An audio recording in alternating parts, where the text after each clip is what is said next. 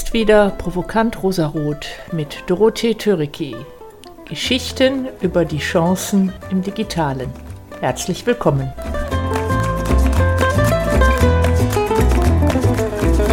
Das Jahr 2022 ist, glaube ich, das Jahr, in dem künstliche Intelligenz in der Kunstwelt, in der Bildgestaltung einen Durchbruch bekommen hat. Denn wir alle können jetzt fantastische Bildwelten erschaffen, ohne jemals einen Pinsel geschwungen zu haben. Einfach indem wir einer Maschine, einem neuronalen Netzwerk, der Sprache bzw. Text beschreiben, wie das Bild aussehen soll, mal ganz einfach gesagt. Und dann erstellt eine Maschine so viele Varianten wie wir mögen. Und das Besondere daran ist, das ist nicht irgendeine Software, die man kaufen muss und dann mit hohem Aufwand installieren muss, sondern das Ganze ist A, zum einen Open Source, ist am 22. August 2022 auf GitHub gestellt worden und dann ging die Lawine wirklich sprichwörtlich los. Es kam sehr schnell, waren Einstiege möglich, einfach nur über einen Browser dieses Programm zu bedienen und sich einfach nur über einen Browser Bildwelten zu erschaffen.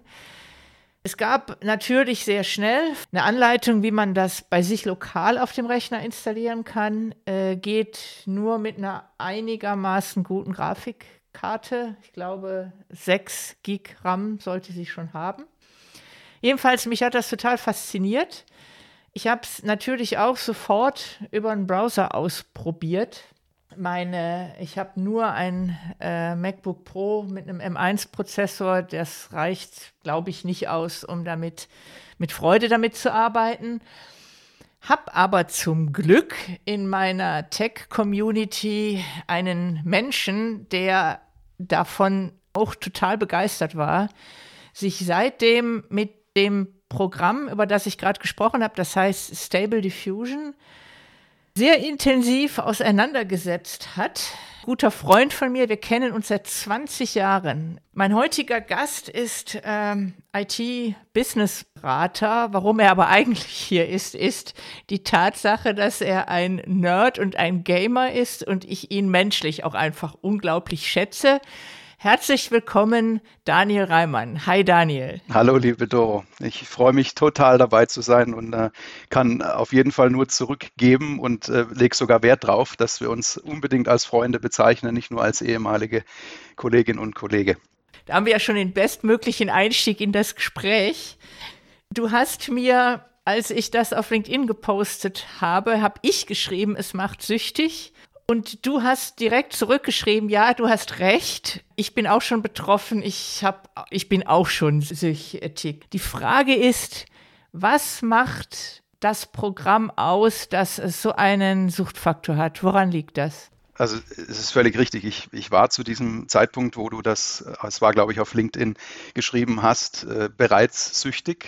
Ähm, du hast mich übrigens tatsächlich überhaupt zu dem Thema gebracht. Und äh, absurderweise, also der äh, Nerd, der ich vielleicht auch sein mag, ich bezeichne mich übrigens immer nur so als halbgaren Nerd ähm, in gewisser Hinsicht. Irgendwann ist jedes Thema für mich dann doch zu komplex, wenn man zu tief einsteigt. Das heißt, ich bleibe immer auf einem entsprechenden äh, Level, wo ich mir selbst sagen kann, das passt so, wie es ist. Jetzt habe ich Spaß damit. Wenn ich jetzt noch tiefer einsteige, dann äh, wird es mir selbst sozusagen zu viel. Und so habe ich das auch mit dieser Stable Diffusion ähm, Text zu Bild ähm, künstlichen Intelligenz jetzt äh, gemacht.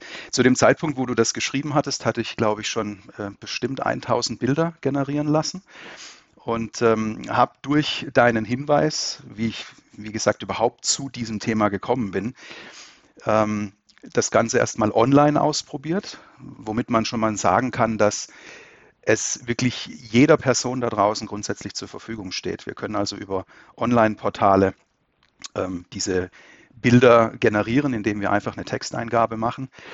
Der Gamer, der ich bin, wie du es schon erwähnt hast, äh, ich habe also glücklicherweise hier zu Hause eine entsprechende Spiele-Hardware, also einen PC stehen mit einer entsprechenden Grafikkarte. Meine hat zum Beispiel 11 Gigabyte äh, Videoram.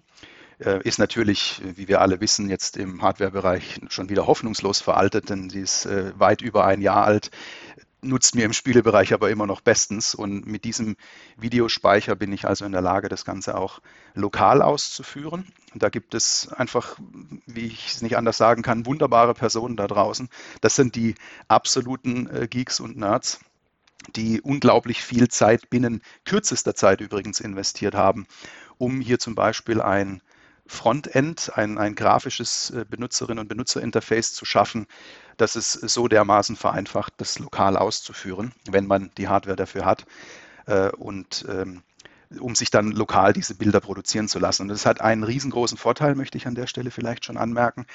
Wenn man das online macht, dann kann man damit in Berührung kommen, man kann das ein bisschen ausprobieren, kommt aber irgendwann zwangsläufig eben an einen Punkt, wo diese Anbieter, die es online anbieten, dir natürlich ein, ein Limit vorgeben. Denn man muss sagen, es bedarf eben entsprechender Grafik-Rechenpower im Hintergrund.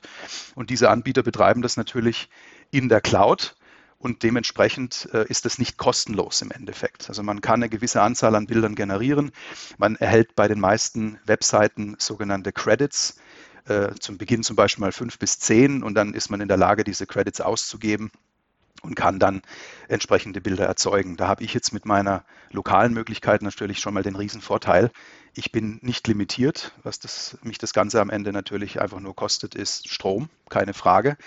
Dementsprechend versuche ich mich, um ehrlich zu sein, auch äh, ein bisschen zurückzuhalten, ähm, das jetzt nicht komplett äh, irrsinnigerweise zu übertreiben mit absolut jeder Idee, die mir sozusagen äh, am Morgen nach dem Aufstehen so in den Kopf kommt. Aber natürlich bin ich in der Lage zu sagen, ich äh, habe hier eine Idee, die gebe ich jetzt als Text ein und ähm, lass mir da einfach mal 100 Bilder draus generieren. Das ist online nicht so ohne weiteres möglich. Demnach, man kann sagen, ich bin eindeutig süchtig. Zu dem Zeitpunkt, wo du das gepostet hattest, hatte ich bestimmt schon 1000 Bilder ähm, einfach mal ausprobiert. Und wir können ja vielleicht so ein bisschen drüber sprechen als nächstes, ähm, was man da eingibt dass, äh, wenn man das zum ersten Mal probiert, dann startet man im Normalfall mit sehr simplen Eingaben. Auf Wikipedia ist das ganze Stable Diffusion zum Beispiel so erklärt, äh, da ist auch ein Beispielbild dabei von einem Astronauten, der auf einem Pferd reitet. Und wenn man jetzt einfach eingibt, ich hätte gerne einen Astronauten, der auf einem Pferd reitet und ansonsten nichts, dann kommt da natürlich entsprechend irgendwas bei raus. Im besten Fall wirklich etwas, das man als einen reitenden Astronauten auf einem Pferd erkennen kann. Aber im Endeffekt geht es darum, was kann ich denn zum Beispiel sonst noch alles eingeben, um da ein wirklich ansehnliches, sehr detailliertes, nahezu vielleicht fotorealistisches Bild ähm, irgendwie rauszubekommen. Ja. Als ich über diese Dream Studio Browser-Version damit getestet habe, fand ich es wirklich faszinierend, welche unerwarteten Welten da geschaffen werden. Und ich habe verschiedenes ausprobiert. Und ich erinnere mich auch, was ich auch sehr beeindruckend fand, äh, der Spiegel hat einen Artikel rausgegeben zu Stable Diffusion. Und die haben eingegeben, in einer verlassenen Poollandschaft schwimmen merkwürdige Gestalten und welche welche Welten da erschaffen werden von extrem gruselig. Ähm, was auch sehr, sehr durch die Presse ging, war ein Prompt für Stable Diffusion, das letzte Selfie der Menschheit, was auch absolut apokalyptische Szenerien aufgezeichnet hat. Und das Internet wurde gecrawlt nach Webseiten, auf denen Bilder sind und der ähm, Kontext der Bilder auf der Webseite wurde ebenfalls gecrawlt und die entsprechenden Schlagworte mit dem Bild verbunden. Das heißt, die Maschine trifft die Emotion, die ich gewünscht habe, tatsächlich ziemlich gut. Was man allerdings sagen muss, und vielleicht macht das auch den Suchtfaktor aus, du weißt ja nicht, was dabei rauskommt. Die, ähm, dieses neuronale Netz nimmt deine Worte, und verwendet irgendwelche zufälligen Muster, die sie kennt und bildet daraus neue, neue Welten, neue Bilder. Und äh, das finde ich, äh, ich glaube, das macht diese, diese Faszination aus, weil Mit diesem Text-to-Image-AI unternimmst du Reisen in un bisher unbekannte Welten. Ich weiß nicht, ob, ob das dir auch so ähnlich geht.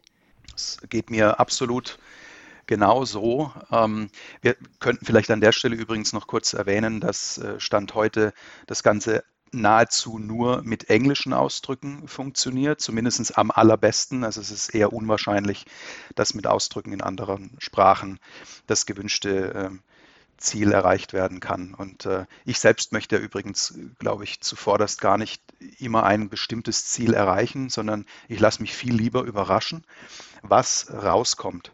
Und wir, wir könnten ja zum Beispiel mal äh, eben über eine weitere Funktion von Stable Diffusion, von dieser künstlichen Intelligenz sprechen.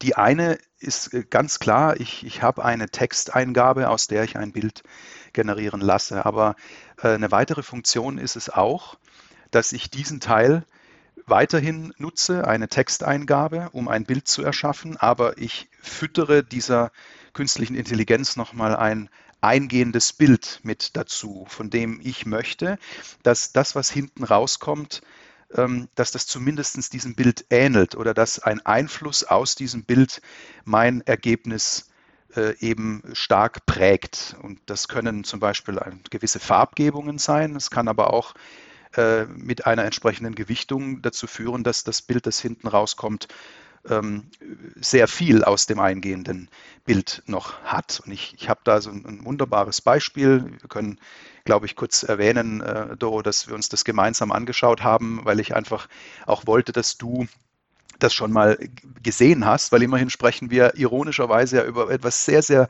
Visuelles in einem Podcast, also sprich in einem reinen Audioformat. Und manchmal ist es auch ein bisschen schwierig, das vielleicht äh, konkret in Worte zu fassen.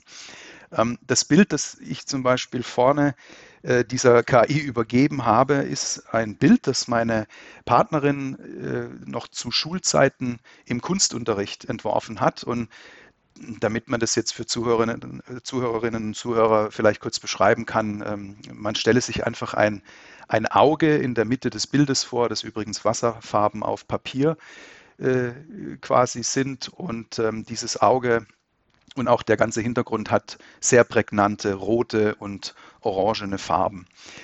Die, der einzigste große Farbkontrast ist, die, ist das Innere des Auges, inklusive auch der Pupille, das ähm, viel Blau beinhaltet. Und ähm, wie nahezu jedes Auge oder wenn man ein Auge zeichnet, das war auch, glaube ich, die, die Aufgabe damals, ein, ein Auge zu zeichnen, hat dieses Auge sehr viele Wimpern, sowohl oben als auch unten. Und ähm, mehr ist auf diesem Auge, auf diesem ganzen Bild eigentlich kaum zu sehen. Vielleicht noch erwähnenswert ist, dass eine Träne aus diesem Auge fließt und dann auch ansonsten noch auf dem Bild zwei weitere größere ähm, runde Objekte zu sehen sind, die im Prinzip Tränen darstellen sollen. Und ähm, jetzt ist es ja bei Kunst, die erschaffen wird, logischerweise immer so, dass die Künstlerin oder der Künstler mit jedem Bild irgendetwas ausdrücken möchte, dass vielleicht eine persönliche Emotion in das Bild reingeflossen ist. Ähm, wenn wir jetzt zum Beispiel von Landschaftsmalerei sprechen, dann gibt dieses Bild zwar vielleicht die Landschaft zu diesem Zeitpunkt wieder, aber trotzdem ist ja meistens wirklich eine starke persönliche Note mit dabei. Und manche Künstlerinnen und Künstler machen es vielleicht ja auch so, dass die Landschaft auf dem Bild verewigt wird, wie sie jetzt in dem Moment aber tatsächlich nicht ausgesehen hat, sondern wie man sie sich vielleicht gerne vorgestellt hätte, solche Dinge. Und so etwas mit dieser Stable Diffusion KI zu erzeugen, ähm, ist, ist nahezu erschreckend einfach. Ich habe das Bild also vorne reingefüttert und habe dann äh, zusätzlich eine entsprechende Texteingabe gemacht und habe da reingeschrieben, ähm, dass das Bild äh, bitte, wie wir vorhin schon kurz besprochen haben, so, ein, so, eine, so einen bestimmten Touch, nenne ich das jetzt mal, haben soll. Das heißt, es soll magisch wirken, ähm, es soll ominös wirken. Äh, irgendwann bin ich auch dazu übergegangen, noch einfach den simplen Begriff Wasserfall, also Waterfall, mit in den Prompt reinzunehmen, weil ich wissen wollte, was macht die künstliche Intelligenz wohl, wenn ich sage, da soll irgendwo ein Wasserfall mit äh, implementiert sein und ähm, ich weiß ja, dass das Bild blaue Farbe beinhaltet. Vielleicht schaffe ich es ja, dass die KI eine, ein Auge erzeugt, aus dem sozusagen ein Wasserfall in die Endlosigkeit fließt. Ja. Und nicht zu vergessen diese Wimpern, die einfach auf dem originalen Bild schwarze Striche darstellen. Und dann ähm, habe ich das laufen lassen. Ich habe mal, glaube ich, circa 50 Bilder generieren lassen. Und ähm, um jetzt nicht zu technisch zu werden. Ich erwähne es aber an der Stelle vielleicht kurz. Es gibt bei den Eingabeparametern zu dieser KI etwas, das nennt sich Seed. Dieser Seed ist ähm, einfach eine Nummer, die äh, beginnt bei 1 und äh, kann extrem groß gewählt werden, also bis in den äh, Milliardenbereich, wenn ich mich jetzt nicht täusche.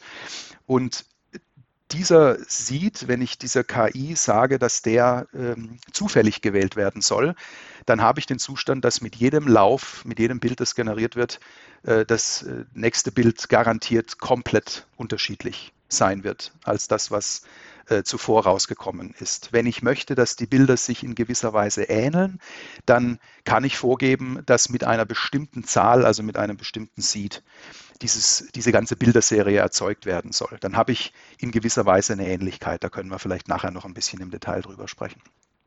Ähm, und äh, da ich Zufall, es dem Zufall überlassen habe, kamen da vollständig unterschiedliche Varianten bei heraus. Und manche davon die, die waren, das kann ich nicht anders sagen, die waren, ähm, wie man auf Englisch so schön sagt, mindblowing. Ähm, plötzlich war es sozusagen ein Auge, das in eine andere Welt geschaut hat. Das heißt, das drumherum, die Farbgebung, dieses kräftige Rot, das kräftige Orange, diese schwarzen Wimpern, die waren immer noch identisch, die von der Farbgebung her, aber man muss wissen, das Bild im Original ist komplett nur in zweidimensional gezeichnet worden, gemalt worden. Und die KI schafft es problemlos, zum Beispiel eine dritte Dimension hinzuzufügen, sodass ähm, wir wirklich äh, die Vermutung haben, in einem dreidimensionalen Raum zu sein, dass dieses Auge äh, mit seiner Pupille, mit diesem ganzen blauen Bereich in eine andere Welt schaut. Und dann sehe ich da im Hintergrund zum Beispiel einen Berg in einer äh, Schneelandschaft. Oder ich sehe tatsächlich, also ich habe es auch wirklich geschafft, durch diesen Wasserfallbegriff das Ganze so zu beschreiben, dass aus dem Bild ein Wasserfall herausfließt und diese untere Wimpernreihe sozusagen ein regelrechter Felsvorsprung äh, dreidimensional geworden ist und dieser Wasserfall faktisch wirklich ins Bodenlose fließt. Die KI aber auch gewusst hat, ein Wasserfall fließt generell normalerweise an einer Felswand herunter und hat dementsprechend auch äh, das, das Ganze als Felswand unglaublich detailliert dargestellt. Ja, das war ähm, mehr als ja, erstaunlich und um es zumindest noch ähm, abzuschließen, wenn man diesen Seed äh, zufällig vergeben lässt, dann muss man auch wirklich mit allem rechnen, was dabei rauskommt. Während ich sagen kann, das meiste, das ich gesehen habe, das war beeindruckend, das war wirklich magisch, das war ominös, hat mich in eine andere Welt versetzt, waren auch teilweise Ergebnisse dabei. Da wurde das blaue mittlere dieses Auges interpretiert als ähm, eher verstörendes. Ähm, also da, da, kam dann unter Umständen mal ein Menschenkopf stattdessen bei raus, der ähm, nicht mehr so ganz zu den lebenden Wesen gezählt hätte werden können. Und ja, damit muss man natürlich dann auch rechnen. Du hast mir ja die Bilder gezeigt. Und ich fand das, obwohl ich die Bilder ja in dem Sinne nicht selber erstellt habe, sondern du den Prompt gemacht hast, hat aber auch mich das in total faszinierende Bildwelten entführt. Und dann siehst du ein Bild nach dem anderen, ich sag mal so diese Traumwelten, Landschaften der verschiedensten Art und auf einmal so richtig bam in your face kommt dieses Bild mit diesem Wasserleichenkopf. Und das es ist unmöglich, dass du davon nicht berührt bist was von den Bildwelten, die diese Maschine erstellt, im Guten wie im Schlechten. Und ich habe zu dem Ursprungsbild ja keine Beziehung. Ich selber habe das Bild nicht erstellt. Und trotzdem hast du mich durch das, einfach indem du diese Bilder mit mir geteilt hast, hast du mich entführt in diese Bildwelten. Und wenn dann auf einmal so auch dieses, dieses Gruselige kommt, das ist schon, äh, das hat irgendwie so, wie soll ich sagen, wie so ein Eigenleben. Man kommt nicht umhin, der Maschine ein Eigenleben zu unterstellen. Ich weiß nicht, ob, ob das dir so ähnlich geht, aber ich finde das richtig, ich finde das sehr unheimlich, was da passiert. Das, das stimmt. Ähm, also mit, mit meinem IT-Hintergrund und dem zumindest banalen Wissen zu künstlichen Intelligenzen äh, kann ich natürlich sagen, ähm, da, da gibt es quasi keinerlei Emotionen auf der Maschinenseite, aber das, was dabei rauskommt, suggeriert einem ohne Zweifel, dass es augenscheinlich so sein muss. Das ist richtig. Es ist für mich die Verbindung von menschlicher Kulturhistorie, weil die Bilder, die da gecrawlt wurden, sind ja ganz unterschiedliche Bilder aus der Kunstgeschichte, aus der Realität, aus dem menschlichen Alltag und alles, was da dann aus, äh, an neuen Bildern entsteht, das sind Dinge, die entweder in irgendeiner Form unseren Planeten abbilden, also die Welt, in der wir leben, oder aber den künstlerischen Ausdruck von Menschen, die vor uns gelebt haben oder auch unsere Zeitgenossen sind. Also all das ist einfach eine neue Mischung vergangener menschlicher künstlicher Ausdrucksweisen, so möchte ich es mal sagen. Und das erzeugt halt Emotionen, weil das, das Fundament, auf dem dieses neuronale Netz angelernt wurde, sind ja die Gefühlswelten, die künstlerischen, der künstlerische Ausdruck von, von anderen Menschen. Also von daher glaube ich, ist das äh, gar nicht so überraschend, dass uns das dann auch so emotional berührt. Weißt du, wie ich meine? Ich bin ganz bei dir. Ja, nein, absolut. Ich, ich sehe das genauso. Ähm, es, äh, es, es geht natürlich bei dem Thema auch ganz schnell in eine andere Richtung, wo wir jetzt wahrscheinlich hier bei unserer Aufzeichnung äh, uns noch nicht hinbegeben wollen, aber ähm, es gibt natürlich auch bereits da draußen die Menschen, die sich über dieses ganze Thema empören, wenn es zu dem äh, Thema kommt. Ich kann jetzt in dieser Texteingabe sagen, dass das Bild, das ich da rausbekommen möchte, dem Kunststil einer bestimmten oder äh, selbst berühmten Malerin oder eines Malers oder grundsätzlich Künstlerin oder Künstler entsprechen soll. Und äh, das Ergebnis ist, ich, ich, möchte jetzt nicht so Ausdrücke wie erschreckend und so weiter äh, verwenden, aber äh, ich, stattdessen eigentlich lieber beeindruckend. Es ist beeindruckenderweise in der Tat so. Wir haben ähm, da draußen, ja jetzt übrigens binnen allerkürzester Zeit, äh, das war unglaublich beeindruckend. Und wie gesagt, du warst ja im Prinzip diejenige, die mich drauf gestoßen hat auf dieses Thema. Das ist ja übrigens, das ist ja nicht neu. Also dieses ganze Thema äh, Text to Image Text in Bilder umzuwandeln, gibt es ja auch schon tatsächlich länger als nur mit dieser Stable Diffusion äh, KI. Vorher hieß es äh, DALI, irgendwie abgeleitet von, äh, wie ich gelesen habe, von äh, diesem Wally-Charakter von, von Disney, diesem Roboter. Äh, und dann hat Salvador Dali da, glaube ich, noch eine Rolle mitgespielt bei dieser Namensgebung. Das aber wiederum ist, glaube ich, nicht ähm, äh, offener Source Code gewesen, dieses DALI. Und ich habe es nicht gekannt. Ja. Ähm, somit bin ich jetzt zu dem Thema erst äh, wirklich mit Stable Diffusion gekommen, habe das ausprobiert, wie gesagt, sofort im Prinzip äh, süchtig gewesen. Und ähm, jetzt hat sich da binnen allerkürzester Zeit äh, eine Community oder mehrere Communities auf diversen Plattformen gebildet und eine, die definitiv äh, zu erwähnen ist, ist die Community auf Reddit. Und ähm, du hattest mir ja gesagt, als du da zuerst mal reingeschaut hattest, waren es, glaube ich, äh, knappe 15.000, 16.000 Personen, die da dabei waren. Ich habe vorhin mal wieder reingeschaut. Wir sind, glaube ich, mittlerweile bei äh, über 45.000. Es zeigt schon, welche, welche Strahlkraft dieses Thema hat und wie und vor allen Dingen auch, wie schön mal wieder zu sehen, sich Menschen austauschen. Denn die ganzen Prompts, die du gerade so angedeutet hast, gehe ich mal davon aus, du hast viel gelernt von anderen Menschen, von anderen äh, Nerds, die ganz tief in das Thema eingestiegen sind und hast deren Prompts übernommen oder hast dir Wissen angeeignet. Wie muss ich die Pro also Prompt heißt, wie ist die Texteingabe, äh, damit ich ein Bild entsprechend designen kann. Und da hast du, glaube ich, aus dieser Reddit-Community ziemlich viel dir angeeignet, oder? Ganz äh, genau. Und äh, eine Sache, die ich mir absurderweise ganz besonders schnell angeeignet habe, war, wie oder welcher Stil, welchen Stil meine Bilder haben sollen. Jetzt äh, bin ich als, als Nerd und Gamer, der äh, im Übrigen, also ich, ich, bezeichne mich als eine ganz äh, bestimmte Art von äh, Gamer. So bin ich also zum Beispiel weniger in Online-Spielen mit anderen unterwegs, sondern ich ähm, mag es sehr, mich quasi als Singleplayer in äh, Welten zu bewegen, die grafisch sehr opulent sind.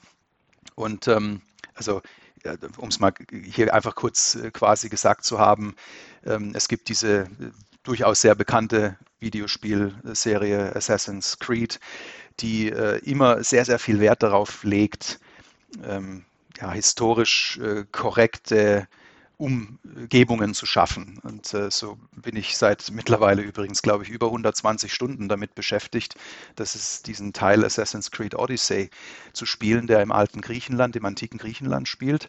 Und ertappt mich immer wieder dabei, wie ich statt das eigentliche Spiel zu spielen und die Handlung zu verfolgen, mir stattdessen lieber äh, die Innenstadt des damaligen Athens anzuschauen und irgendwie äh, an Statuen hochzuklettern. Das ist ja der Vorteil, dass man da quasi überall hinkommt und ähm, mir diese Tempel anzuschauen, was mich übrigens auch äh, sofort oder sehr, sehr früh dazu inspiriert hat, Bilder zu generieren von griechischen äh, Tempelruinen, die übrigens äh, einfach fabelhaft äh, rauskommen. Ähm, hatte ich dir jetzt quasi auch noch nicht gezeigt, das müssen wir quasi mal nachholen. Es ist wirklich absurd.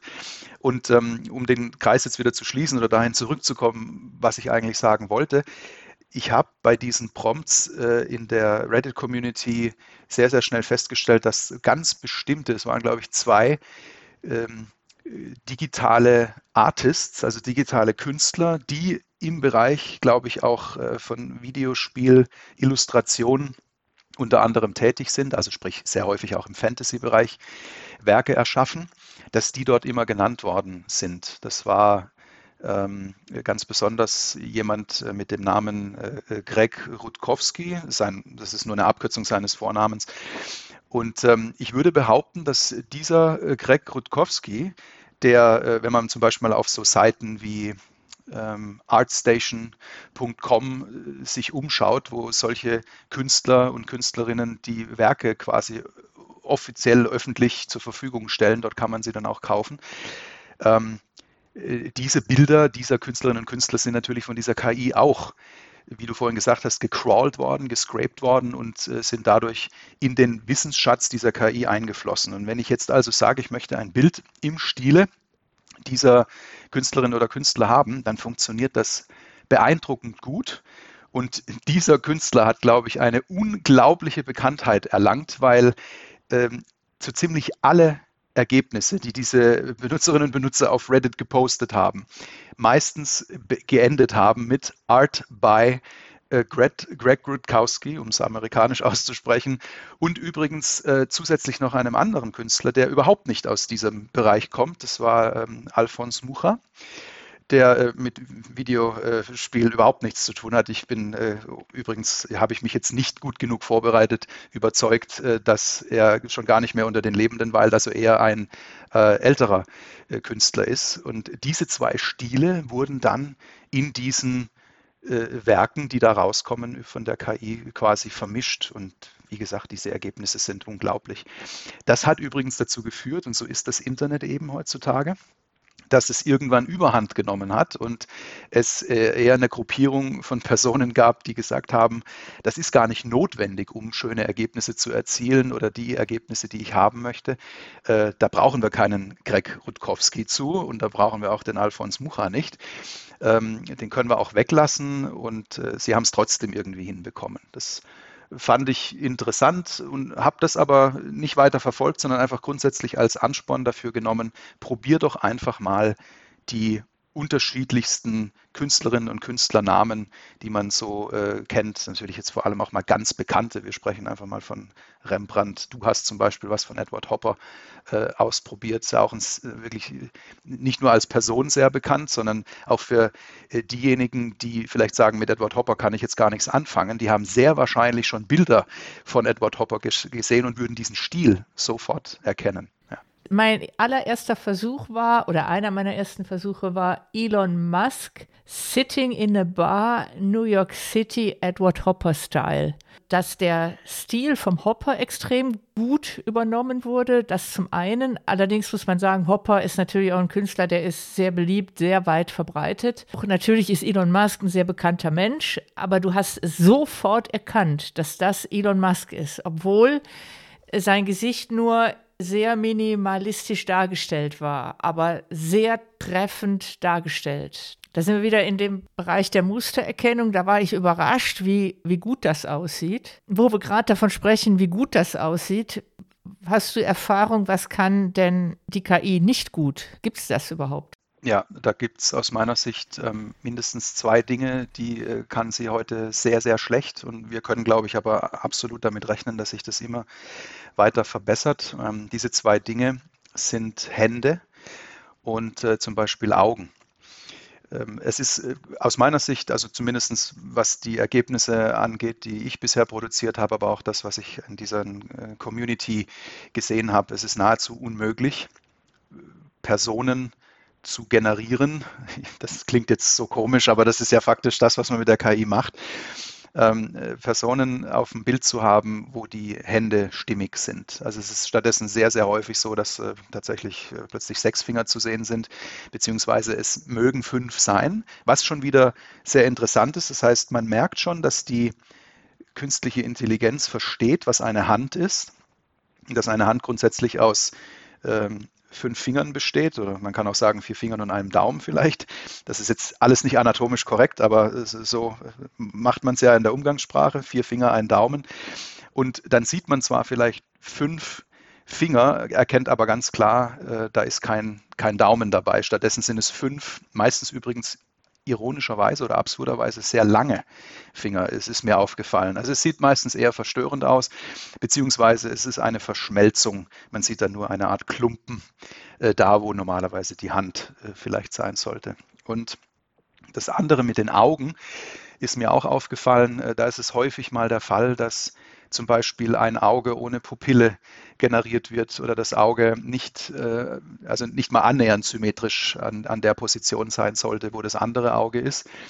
Und ähm, da gibt es dann, und das finde ich eben auch schon wieder toll, wie da in kürzester Zeit wieder etwas entstanden ist, um solche, ich nenne es jetzt mal Missstände, zu korrigieren. So haben die meisten, das gilt sowohl für die Online-Möglichkeiten, die Stable Diffusion KI zu nutzen, als auch äh, so wie ich es lokal mache, gibt es äh, tatsächlich Gesichtskorrektur ähm, was auch wieder eine gewisse Form von KI ist, die sich natürlich spezialisiert hat, ausschließlich darauf trainiert worden ist, wie äh, ungefähr symmetrisch ein Gesicht auszusehen hat und dass ein Auge zum Beispiel eine Pupille zu haben hat. Und die kann dann in den allermeisten Fällen das quasi berichtigen.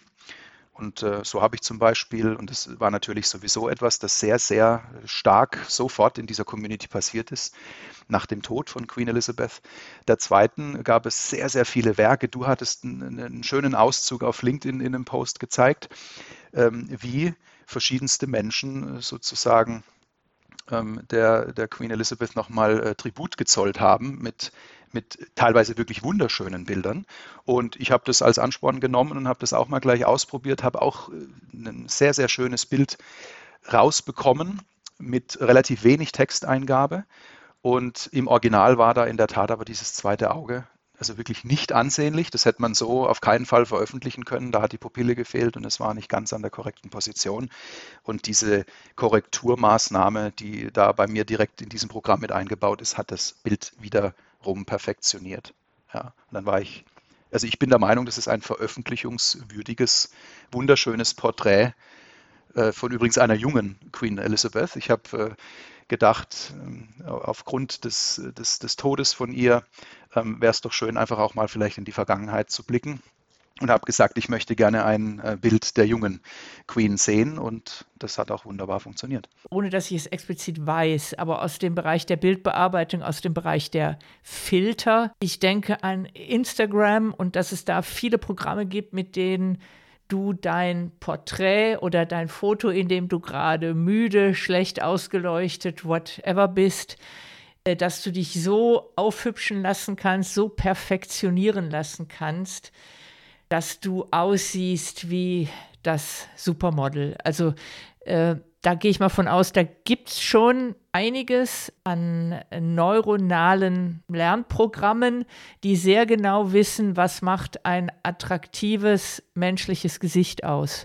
ohne dass die charakteristischen Züge dieses Gesichtes dabei verloren gehen.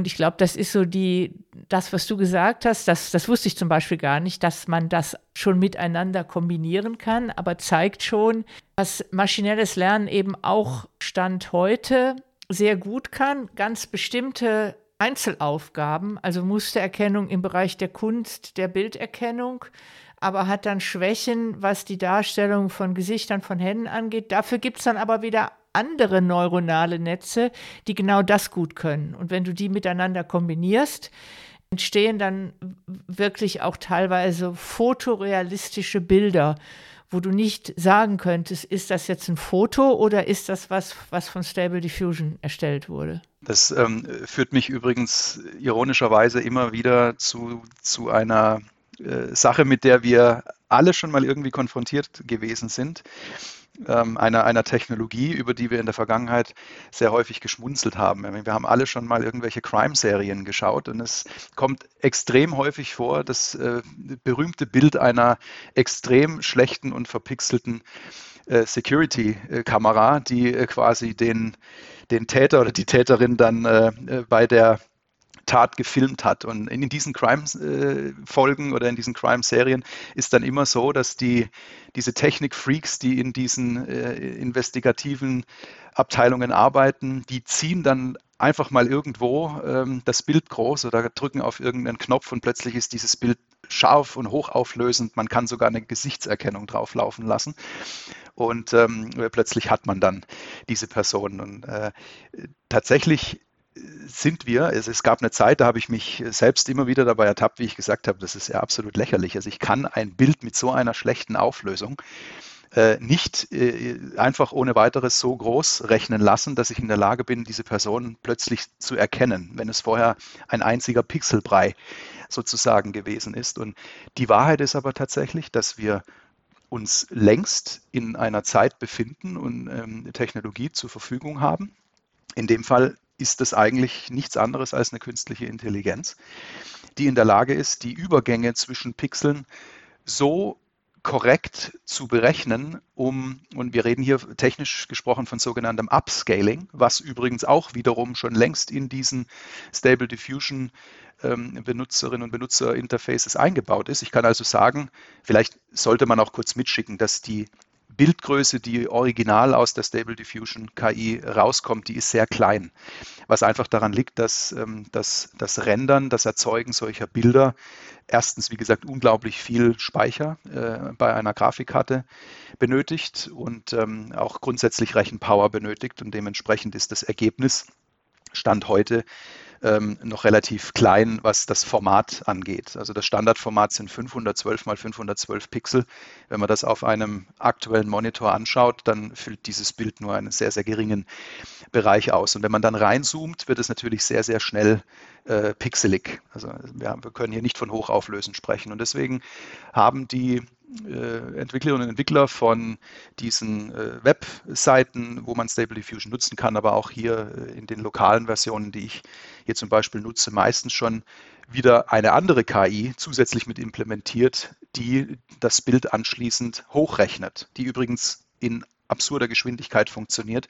Also zum Beispiel wenn ich ein Bild da hinten rausbekomme und sage, ich möchte das jetzt viermal so groß haben, dann äh, geschieht das, zumindest mit der Hardware, die ich jetzt heute hier am Laufen habe, geschieht das in weniger als fünf Sekunden, ist das Bild so viel größer gerechnet. Und dann aber auch tatsächlich größtenteils verlustfrei. Jetzt muss man dazu sagen, dass sich die meisten durch diese KI erzeugten Bilder nicht wirklich äh, dafür eignen, sehr, sehr groß gemacht zu werden ähm, und damit auch äh, quasi selbst nach dem Upscaling nicht sehr ähm, ja, ich, ich, ich ringe gerade so ein bisschen nach Worten, wie ich das beschreiben soll. Also wenn, wenn ich eine Landschaft erzeugen lasse, wie ich vorhin gesagt habe, vielleicht ein, ein äh, Schloss oder eine Burgruine in, in einer schönen äh, grünen Wiese äh, oder auf einer schönen grünen Wiese mit einem Gewitter dahinter. Und äh, das ist so schön rausgekommen auf den ersten Blick, dass ich da das quasi gerne als, als äh, ein großes Bild hätte. Dann äh, kann ich das, wie gesagt, upscalen lassen, aber ich, stelle dann fest, dass im Detail zum Beispiel die, die Mauern, also diverse Striche sind schon nicht wirklich gerade. Ja, bei einer Ruine ist das nicht schlimm, aber wenn ich quasi ein korrekt architektonisch gebautes äh, Gebäude haben möchte, dann geht es eher schief. Deswegen stelle ich im Moment noch so ein bisschen in Frage, ähm, wie oft dieses Upscalen sich lohnt.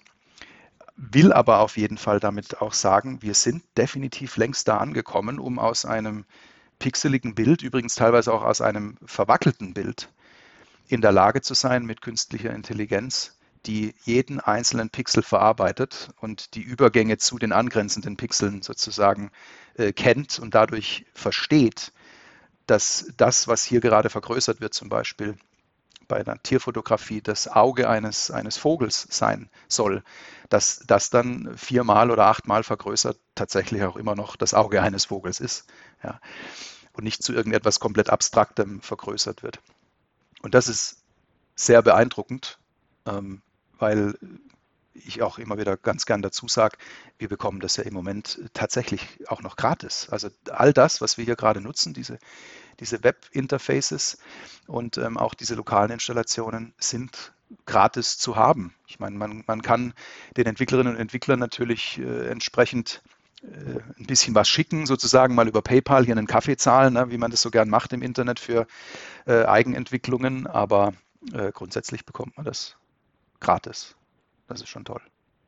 Dazu muss man sagen, dieses Konsortium, so will ich es mal nennen, es waren ja verschiedene Unternehmen, die da zusammen diese dieses neuronale Programm Stable Diffusion erstellt haben, sind alles Unternehmen. Im Übrigen die Ludwig-Maximilians Maximilians Universität in München ist dabei und dieses ein, äh, ein Unternehmen namens Lion, das sind die, äh, die die quasi die dieses Bildfundament geliefert haben aus, ich glaube, fünf oder sechs Milliarden Bildern. Das ist eine ein Unternehmen aus Hamburg und äh, sind noch einige mehrere dabei, aber immerhin, also zwei von hier. Und die sind alle, haben die sich verpflichtet, dem, äh, haben sich alle dem Thema Open Source und Open AI verpflichtet, weil die sagen, es ist so eine wirkmächtige Technologie, die muss offen sein, damit wir als Menschen sie A weiterentwickeln, aber auch die Kontrolle, also die gegenseitige Kontrolle darüber haben. Das finde ich ganz interessant.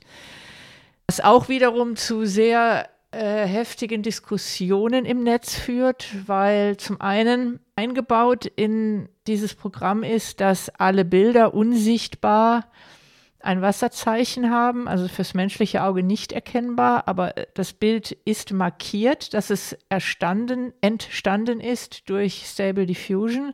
Da es aber Open Source ist, kannst du das natürlich problemlos entfernen. Bin ich mal sehr gespannt, wie sich da die Community weiterentwickelt. Die Integrationen sind ja schon gewaltig. Also ich habe ich habe mich jetzt leider, muss ich gestehen, aus Zeitgründen kurz vor dem Podcast nicht mehr schlau gemacht. Was ich aber weiß, ist, dass ich glaube, eine Woche später, quasi Ende August, war schon eine Integration in Photoshop gegeben. Ich habe auch gesehen, ich kenne mich in diesem Grafikbusiness nicht so aus, aber es gibt natürlich schon unglaublich fortgeschrittene Programme, wo du als Grafiker mitarbeiten kannst, die Oberflächen gestalten und so weiter, also wo du Bildwelten oder, oder Räume gestalten kannst. Und auch da gibt es schon Integrationen von Stable Diffusion. Ich finde das sehr spannend. Ich habe auch den Eindruck, in der Welt der Grafiker, der Künstler gibt es ganz viele, gibt so zwei Welten. Die einen sagen, super, ich habe mehr, viel mehr Möglichkeiten, mich künstlerisch auszudrücken, auch als Designer. Äh, ich kann in kurzer Zeit viel mehr Designentwürfe erstellen, kann damit auch meinen potenziellen Kunden erstmal mehr zeigen. Der Raum der Möglichkeiten für uns Menschen wird erstmal äh, viel, viel größer. Auf YouTube hat der John Moriello, das ist ein äh, professioneller Industrial Designer, der hat äh, mal gezeigt, wie er Stable Diffusion nutzt. Er hat gezeigt, ich mache jetzt mal innerhalb von wenigen Minuten, mache ich, äh, ich glaube, 200 oder 300 Entwürfe von einem Sneaker oder einem Laufschuh. Da würde ich, wenn ich es selber machen müsste, selbst mit den professionellen Programmen, die ich zur Verfügung stehen habe, brauche ich trotzdem dafür ein paar Wochen. Und so habe ich erstmal einen viel größeren Raum an Möglichkeiten und kann dann das auswählen. Genau das, was du ja mit dem Bild von deiner Freundin gemacht hast. Du hast mehrere hundert Optionen erstellt und hast dir von denen dann eine Auswahl erstellt, die du besonders schön findest. Und so macht es der Designer auch. Und ich finde, der John Moriello, der beschreibt so schön, dass er sagt, wir haben viel mehr Auswahl, können viel mehr Möglichkeiten erstellen. Am Ende des Tages ist aber zumindest als Designer, das gleiche gilt auch für Architekten, nur wir Menschen wissen, wie sich ein Schuh an einem menschlichen Fuß anfühlt. Was brauchen wir für Materialien? Aus welchen Materialien muss ein High Heel bestehen? Aus welchen Materialien muss ein Laufschuh bestehen? In welchem Kontext ziehen wir welche Schuhe an? Gleiches gilt für Raumwelten. Es gibt auch schon Architekten, die sich Stable Diffusion zu eigen gemacht haben. Die sagen Ähnliches. Die sagen, ich habe viel mehr Möglichkeiten für meine Kunden sehr viel schneller ganz verschiedene Raumwelten zu erzeugen. Aber am Ende des Tages entscheiden auch wir Menschen.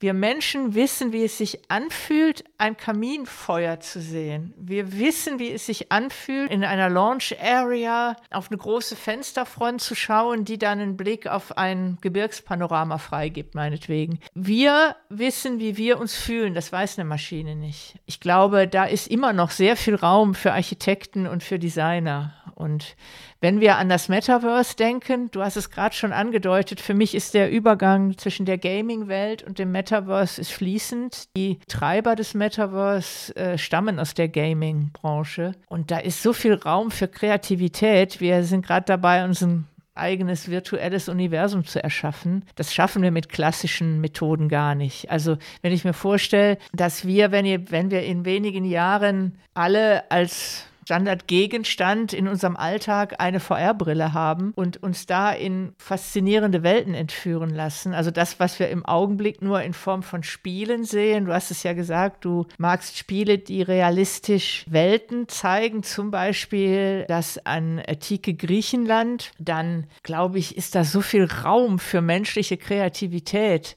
Wir erweitern einfach unseren Möglichkeitenraum. Ich glaube, das ist das, was gerade passiert. Und wenn man das als Künstler, als äh, Designer, als Architekt im Hintergrund hat, wir brauchen ja auch die Architekten des Metaverse.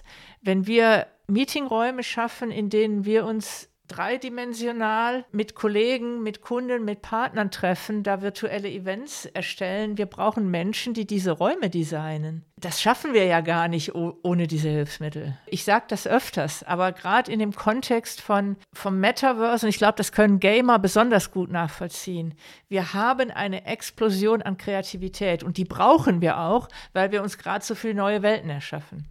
Richtig. Und ähm, also du sprichst ein wunderbares Beispiel an mit diesem, mit diesem ganzen Schaffen von solchen Welten. Ähm, ich hatte, als ich das das erste Mal verwendet hatte, diese, diese KI, ähm, direkt einen Gedanken und war dann auch überhaupt nicht überrascht, dass es äh, buchstäblich nur ein paar Tage gedauert hat, bis ich schon ein Video gesehen habe von äh, einer, einer ja, kann man nicht anders sagen, einer sehr smarten Person, die sich dieser äh, KI gleich angenommen hat, um sie als ein sogenanntes Plugin in ein grafisches Programm zu übernehmen. Und ähm, um es kurz zu erklären, was da zu sehen war, das war ein 3D-Design-Programm, wo jemand 3D-Objekte kreiert hatte auf eine sehr, sehr simple Art und Weise. Das Einzige, was zu erkennen war, es hat sich um zwei Blumenvasen gehandelt.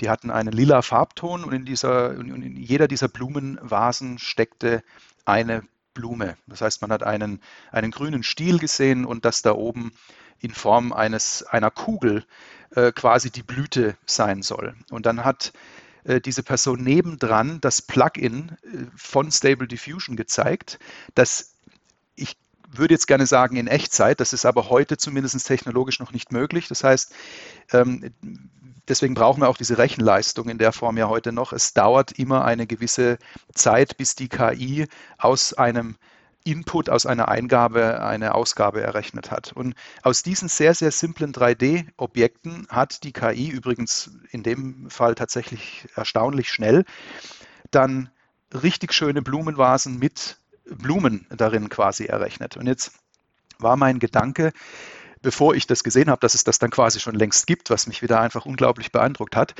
ähm, eben damals direkt folgender. Wie toll wäre es denn, wenn man zur Erstellung, zum Design von, von virtuellen Welten, die natürlich ganz besonders äh, in, in, Computerspielen existieren, aber jetzt eben auch äh, ganz verstärkt in, in diesem Metaverse äh, kommen, beziehungsweise auch einfach vielleicht im beruflichen Umfeld in irgendwelchen Besprechungsräumen, in denen wir uns ähm, heute per Videotelefonie treffen.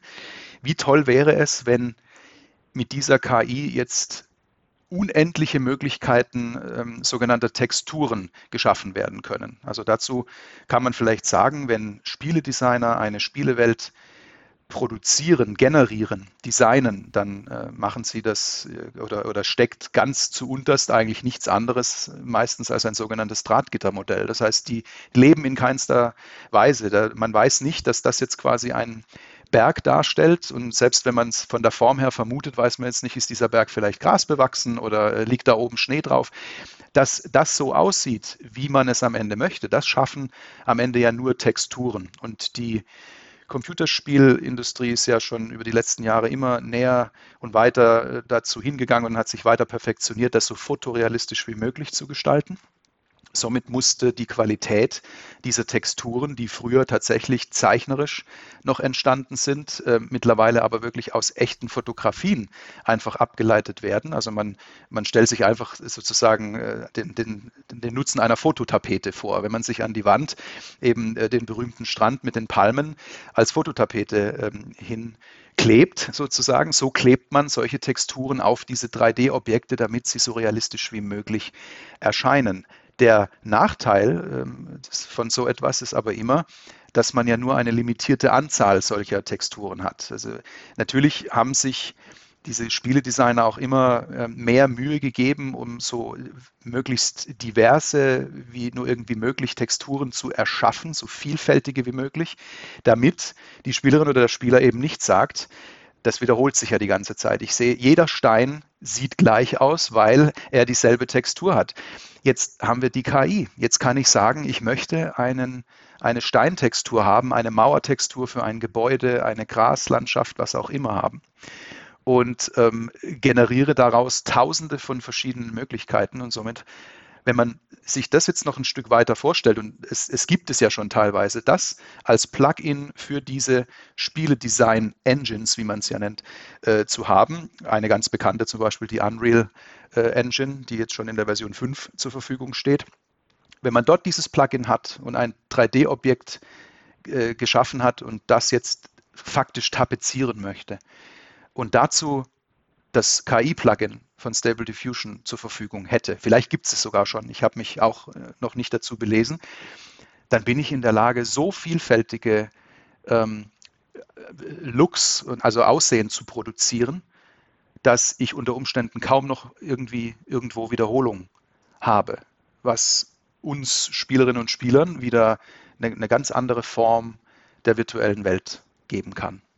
Ja, das war so mein Gedanke zu diesem Thema damals.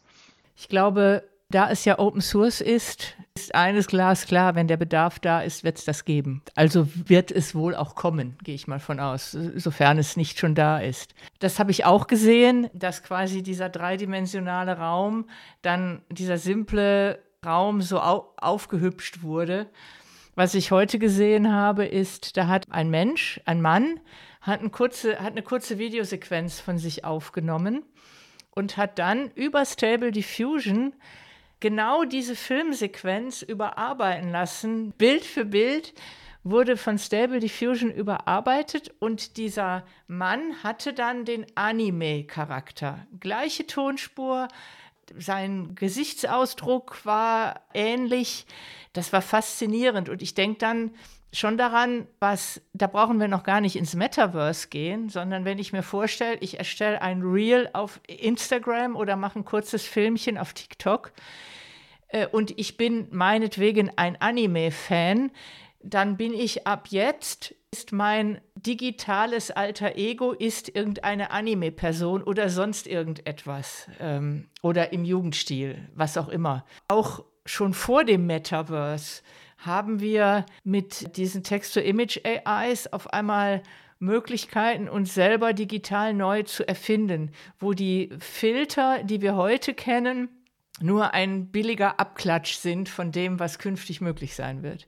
Ich glaube, man kann das äh, mit einer auf Englisch Uniqueness, also einer Eindeutigkeit, die es äh, in sonst keinster Weise quasi noch einmal geben wird, ungefähr beschreiben. Ähm, du sprachst jetzt von diesen Avataren, also sprich das virtuelle Ich in einer virtuellen Welt, wie das auszusehen hat. Und da sind wir im Moment in den allermeisten Fällen, das gilt für das Metaverse und die Möglichkeiten, die wir dort heute haben, aber auch eigentlich immer noch in Computerspielen, ist man heute immer noch limitiert.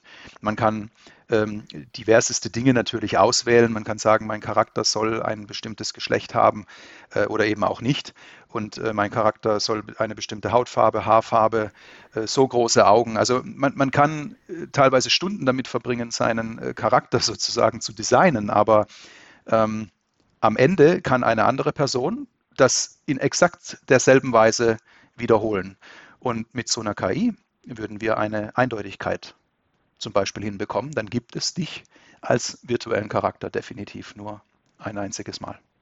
Und was dann noch hinzukommt, ist, wenn wir mal an das Metaverse im Web 3.0 denken, was ja eine maximale Interoperabilität hat, das ist zumindest aktuell das Versprechen, dass ich sagen kann, ich baue mir meinen Avatar, mein digitales alter Ego im Metaverse, das baue ich mir einmal in dieser Web 3.0 Welt und betrete damit alle Metaverses, die entsprechend diese Integration anbieten, was nochmal eine extreme Weiterentwicklung ist, weil wir haben je nach Anwendung eine eigene Anmeldung. Wir müssen uns bei Facebook neu anmelden, bei Google neu anmelden und so weiter. Und es recht im Metaverse wäre es, wie soll ich sagen, hätten wir eine unglaublich starke persönliche Identität, wenn wir mit diesem Aussehen in verschiedene Welten eintreten könnten. Weißt du, wie ich meine? Kann man das nachvollziehen, was ja. ich gerade erzählt habe? Ja, also ich kann das auf jeden Fall gut nachvollziehen, ja. Ich glaube, wir können erst erahnen, wie wirkmächtig dieses Text-to-Image-AI ist. Ich sage ja immer, Entwicklung passiert in Sprüngen. Und der Sommer 2022 ist für mich ein riesiger Sprung, wo die Möglichkeiten der künstlichen Intelligenz erstmal zum einen wirklich nahe zu uns als Endanwender rangekommen sind. Jeder von uns kann es verwenden. Das zum einen. Und das zweite ist wirklich Open Source. Das ist nicht zu unterschätzen. Ich finde, das ist eine technologische Entwicklung in 2022, die ist total bahnbrechend. Und ich glaube, was in diesem Sommer 2022 passiert ist, das wird die technologische Welt der nächsten Jahre maßgeblich beeinflussen. Das ist eine echte Richtungsveränderung und ich glaube überwiegend zum Guten. Ich würde das genauso unterschreiben. Ähm, die, Person, die ich grundsätzlich bin, mit ähm, quasi keinen Ängsten vor Veränderungen und äh, technologisch extrem interessiert. Ich finde das auf jeden Fall sehr spannend. Ähm, ich habe ansonsten natürlich jetzt das Gefühl, vor allem nur, nur vorteilhaft und positiv über das ganze Thema gesprochen zu haben und möchte vielleicht an der Stelle aber trotzdem auch mal noch an einer Stelle, wo ich selbst gemerkt habe, ich bin da noch selbst nicht zu so einer richtigen Meinung gekommen.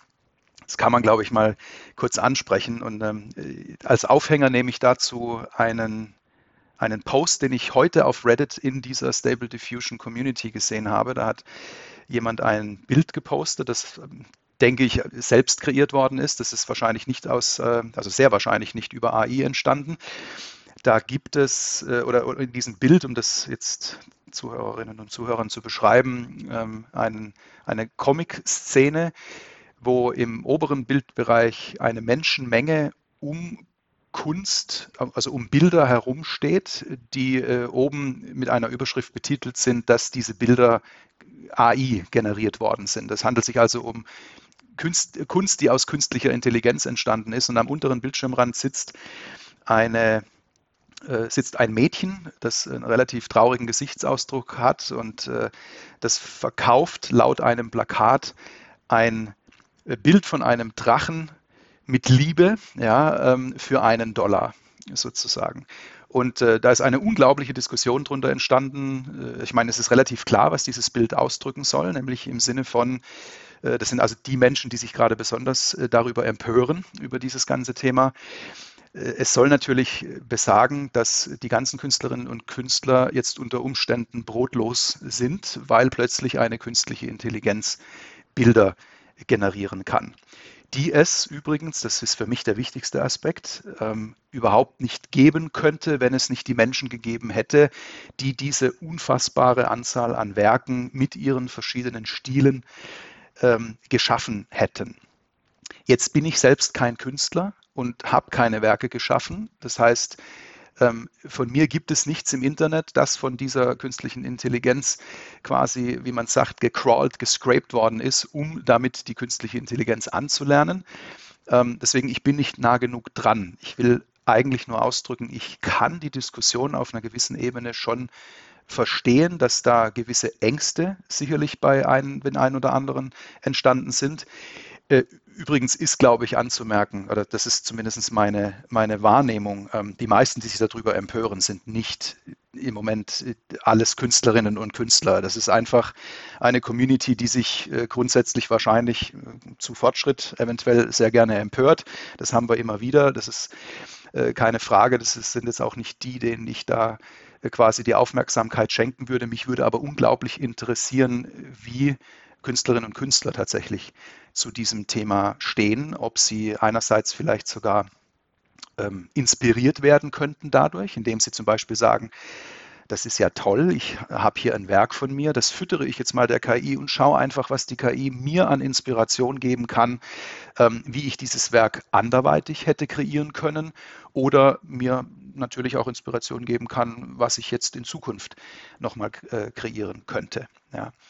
Ähm, einer der obersten Kommentare bei diesem Post, um das abschließend zu sagen, ist übrigens sehr äh, treffend, wie ich finde. Das ist direkt der Kommentar, der besagt, übrigens, das, was auf diesem Bild hier zu sehen ist, kann nicht von einer künstlichen Intelligenz Stand heute geschaffen werden. Und damit äh, war besonders gemeint das, was auf diesem Plakat steht. Ähm, du hattest mich vorhin gefragt, womit die KI heute noch besonders äh, viele Probleme hat. Jetzt haben wir Hände und Augen zum Beispiel genannt, aber ähm, was zum Beispiel überhaupt nicht geht, wäre tatsächlich Text in dem Bild zu repräsentieren. Wenn ich heute sage, ich möchte in dem Bild ein Plakat sehen, auf dem steht, ich verkaufe hier ein Bild, also Bild eines, ähm, eines Drachen mit Liebe kostet einen Dollar, das geht schief, also äh, hundertprozentig. Und ähm, wenn man das macht, ich habe es übrigens ausprobiert, dann werden nahezu neue äh, neue Sprachen erfunden. Also dann sind da Buchstaben zu erkennen, ja, aber die ergeben in keinster Weise irgendeinen Sinn und manchmal sind es auch keine Buchstaben, die, äh, glaube ich, tatsächlich existieren. Das ist mal das eine. Und ansonsten drückt dieses Bild ja auch ähm, in Details noch aus, ähm, wo ich beschreiben müsste, im oberen Bereich soll diese Menschenmenge zu sehen sein, die vor äh, Kunst steht, die eine Überschrift hat, äh, AI-Art, ja, in dem Sinne. Und unten dann diese Details, das, das ist Stand heute nicht möglich. Jetzt haben manche drunter geschrieben, warte mal noch ein Jahr, dann ist auch das möglich. Ich persönlich glaube das nicht. Ich glaube nicht, äh, einfach aufgrund meiner heutigen technischen Vorstellung, die überhaupt nichts besagen muss. Ja, ich kann mich natürlich komplett irren. Ich glaube nicht, dass wir in einem Jahr, ich glaube tatsächlich nicht mal äh, in zwei Jahren in der Lage sind, ein Bild so detailliert zu beschreiben, dass etwas in dieser Form rauskommen könnte. Ich lasse mich natürlich gerne überraschen und bin dann äh, einfach nur mal wieder beeindruckt, so wie ich es heute auch schon bin. Ähm, und damit äh, möchte ich sagen, ich kann es verstehen, dass es Menschen gibt, die sich äh, dadurch so ein ein bisschen verängstigt fühlen. Ich würde es besonders dann verstehen, wenn es Künstlerinnen und Künstler wären, würde mit denen aber wahrscheinlich dann auch sehr gerne, so wie wir beide das jetzt heute getan haben, auch mal im Detail grundsätzlich darüber sprechen und auch über die Möglichkeiten vor allem sprechen, die sich daraus ergeben, statt eine Einschränkung zu sehen, quasi eher Chancen. Und ähm, wirklich abschließend möchte ich sagen, es hat sich längst ein Begriff etabliert, nämlich der AI-Artist. Äh, es gibt diese Seite ähm, nightcafe.studio, glaube ich, äh, ist die URL. Ich müsste das tatsächlich selbst noch mal kurz nachschauen. Ähm, dieses Night Café, das ist einfach eine Seite, die wie gesagt auch die Stable Diffusion AI anbietet ähm, mit einem entsprechenden einfachen Interface und sie hat einen, ein komplett soziales äh, Netzwerk gleich mit implementiert. Ich bin gerade auf der Seite nightcafé.studio ist, der, ist die URL. Genau, nightcafé.studio. Ähm, ich mag diese Seite besonders gern. Die arbeitet übrigens mit diesen besagten Credits. Du kriegst aber jeden Tag fünf neue Credits gratis dazu. Also man kann sich jeden Tag ein bisschen hinsetzen äh, und, und seine Kunst einfach mal generieren lassen, um damit zu spielen. Dann kostet es also nach wie vor nichts. Und ich bin da in der Lage, meine Kunst sofort online auf dieser Seite im, im Sinne eines Social Media Feeds zur Verfügung zu stellen, allen bin allerdings dort auch, und dann äh, kann ich natürlich übrigens, wie es bei Social Media üblich ist, natürlich Likes äh, und Kommentare kassieren und habe dort allerdings auch die Möglichkeit, meinen Prompt, also meine Texteingabe, wie dieses Bild entstanden ist und die dazu notwendigen Parameter, das heißt, wie viele Schritte äh, habe ich der AI gesagt, soll sie denn rechnen, um das Bild zu generieren? Wie stark war die Skala ähm, äh, in Bezug auf, wie soll meine Texteingabe gewichtet werden, wie stark soll das repräsentiert werden, was ich da auch eingegeben habe. Hier der kurze Hinweis einfach, wenn man da einen viel zu hohen Wert wählt, dann kommt normalerweise was sehr Chaotisches raus. Also man, man muss sich da einpendeln. Das heißt, man muss das auch so ein bisschen erstmal lernen äh, zu verwenden, um Ergebnisse zu erzeugen, mit denen man auch selbst zufrieden ist. Am Anfang muss man sich nicht wundern, wenn da was rauskommt, mit dem man wirklich überhaupt nichts anfangen kann. Und äh, da ist mir dieser, dieser Begriff AI-Artist das erste Mal untergekommen. Ich habe mittlerweile sogar einen Newsletter erhalten, ähm, einen Artist äh, Scope oder einen Artist Focus. Das heißt, es wurde einer der äh, Kreatoren äh, von AI-Kunst auf diesem Portal wurde quasi interviewt und hervorgehoben mit dem, was er dort publiziert hat. Und ich muss zugeben, dass ich Stand jetzt in meinem Kopf noch so ein bisschen das Problem habe, eine Person, die lediglich in der Lage war, eine Texteingabe zu formulieren, damit hinten ein wirklich brachiales Kunstwerk, das sehr beeindruckend wirkt, rauskommt, tatsächlich als Künstlerin oder Künstler zu bezeichnen. Bin aber tatsächlich total offen, ähm, mich quasi mein Mindset da noch so ein bisschen zu erweitern. Es ist also wirklich Stand heute nur so, dass ich noch nicht ganz d'accord damit bin, so jemanden als eine künstlerische Person zu bezeichnen.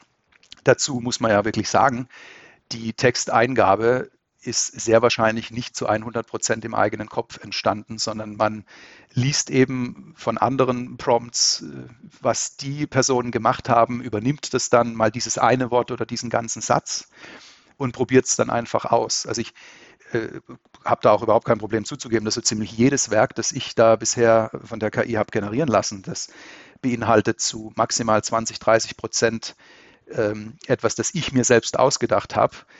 Die, die Eindrücke, also die, die, die Kunststile, die ich anwenden möchte und ähm, die, die Stimmung, die das Bild ausdrücken soll, das ist meistens etwas, das ich mir woanders einfach abgeschaut habe. Und ich bin dann sehr zufrieden mit den Ergebnissen, aber es stammt eben nicht aus mir selbst. Und selbst wenn es das täte, wäre es einfach nur Text. Ja.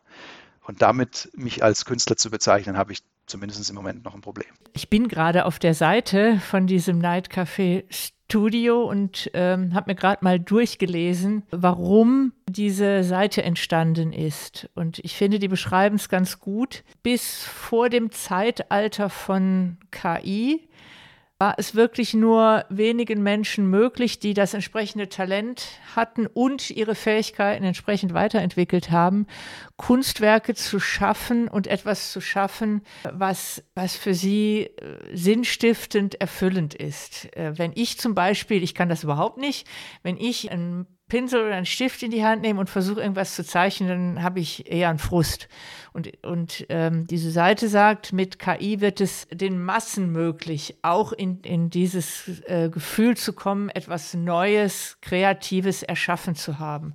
Was aber nicht heißt, dass die eigentlichen Künstler überflüssig sind. Also wenn ich es in einem Satz sagen müsste, würde ich sagen, wir können schon spätestens seit wir in das digitale Zeitalter eingetreten sind, so ein Jahrtausend-Kunstwerk wie die Mona Lisa, ich weiß nicht, wie viele Millionen, vielleicht Milliardenfach sie schon kopiert worden ist. Dennoch würde die Original Mona Lisa, würde sie versteigert werden, Rekordpreise erzielen. Deshalb glaube ich, sollte man da die Dinge nicht durcheinander bringen. Ich glaube nach wie vor ist, obwohl wir nun schon seit einigen Jahrzehnten in der digitalen Welt leben und in der Welt der unendlichen Reproduzierbarkeit leben, zahlen wir immer noch Rekordpreise für original handgemalte Bilder. Wobei wir genauso gut sagen könnten, warum soll ich für das Bild so und so viel Millionen Euro bezahlen? Ich kann mir es auch für 100 Euro, kann ich mir einen, einen guten Druck davon ins Wohnzimmer hängen. Es, wir, wir Menschen haben immer noch den Wunsch, etwas Originales zu besitzen. Und ähm, ja, Punkt. Und ach so, genau, das wollte ich noch hinzufügen. Ich glaube tatsächlich auch, es ist ja so gesehen ein Kompliment, wenn mein Stil besonders oft kopiert oder adaptiert wird. Zum Beispiel der Hopper ist jetzt einer, aber auch dieser Mucha. Ich habe von dem noch nie gehört, Alfons Mucha. Ich habe mir auch, während du das erzählt hast, habe ich mir die Bilder von ihm mal angeschaut. ganz klassischer Jugendstilkünstler. Ich glaube, er wird einfach zu größerer Bekanntheit ähm, nochmal kommen. Genauso wie dieser Greg Rutkowski, von dem ich noch nie vorher gehört habe, äh, über den ich aber genauso gestolpert bin wie du, weil der durch dieses Thema äh, Stable Diffusion auf einmal eine Bekanntheit erreicht hat, weil so viele Menschen diese Bildwelten, die er erschafft, so faszinierend finden und so attraktiv finden, dass sie sie in ihre Bilder einbauen wollen. Ich würde prognostizieren in meiner ganzen Leichtgläubigkeit würde ich trotzdem sagen, ich glaube, dass sich die Originale von Greg Rutkowski und Alfons Mucha werden wahrscheinlich im Wert dadurch eher steigern, steigen, weil bei aller Beliebigkeit wird dann der Wert der Originale umso höher werden. Das ist meine Prognose für die Kunstwelt. Die gefällt mir auf jeden Fall sehr gut. Ja, ich habe das äh, aus, aus der aus diesem Blickwinkel, glaube ich, noch nicht betrachtet und das macht für mich wirklich viel Sinn und ich äh, wünsche mir natürlich, dass es genauso sein wird. Dann äh, grundsätzlich positiv äh, solche Dinge zu betrachten, finde ich sowieso viel schöner. Und ähm, wie du einleitend gesagt hast, ich halte das, was da jetzt passiert ist, was da veröffentlicht wurde an Möglichkeiten für bis jetzt ohne Zweifel, und wir haben immerhin schon Mitte September, äh, für das beeindruckendste im Bereich Technologie, was dieses Jahr für mich passiert ist. Danke, Daniel, für dieses Schlusswort. Wir quatschen schon über eine Stunde. Ich könnte wahrscheinlich noch weitere zwei Stunden mit dir über dieses Thema sprechen. Mich freut es sehr, dass ich mit dir einen Gesprächspartner gefunden habe, der dieses Thema mit der gleichen Offenheit und erstmal positiven Sichtweise auf das Thema beleuchtet hat. Ich hätte mit dir tatsächlich, hatte ich auf meiner stillen Agenda noch einige Punkte, die ich gern mit dir besprochen hätte. Aber ich möchte jetzt deine Geduld auch nicht überstrapazieren. Vielleicht, wenn du magst, können wir auch gerne uns nochmal in der zweiten Session äh, treffen weil ich finde dieses Thema nach wie vor faszinierend. Und vielleicht können wir uns ja in einem Jahr wieder treffen und dann schauen wir mal, ob die KI dann in der Lage ist, tatsächlich Bilder mit lesbaren Texten zu erschaffen. Genau, das fände ich super. Daniel, ich danke dir für das Gespräch. Ich dir auch, äh, Doro. Ganz, ganz lieben Dank für die Einladung. Es war ein Riesenspaß. Das war's schon wieder. Provokant Rosarot sagt Tschüss. Bis bald, eure Doro.